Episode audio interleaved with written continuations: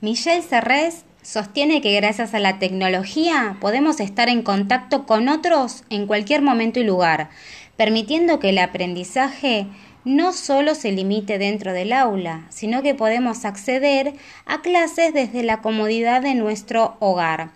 o donde sea que nos encontremos. Coincide con la misma línea de pensamiento de Nicholas Burbuls, quien nos habla sobre el aprendizaje ubicuo, que es el que traspasa todas las barreras. Y esa fue nuestra vivencia en este año de cursada típica en la que descubrimos que desde nuestra casa, encerrados cada uno en su mundo, pudo continuar aprendiendo y enseñando.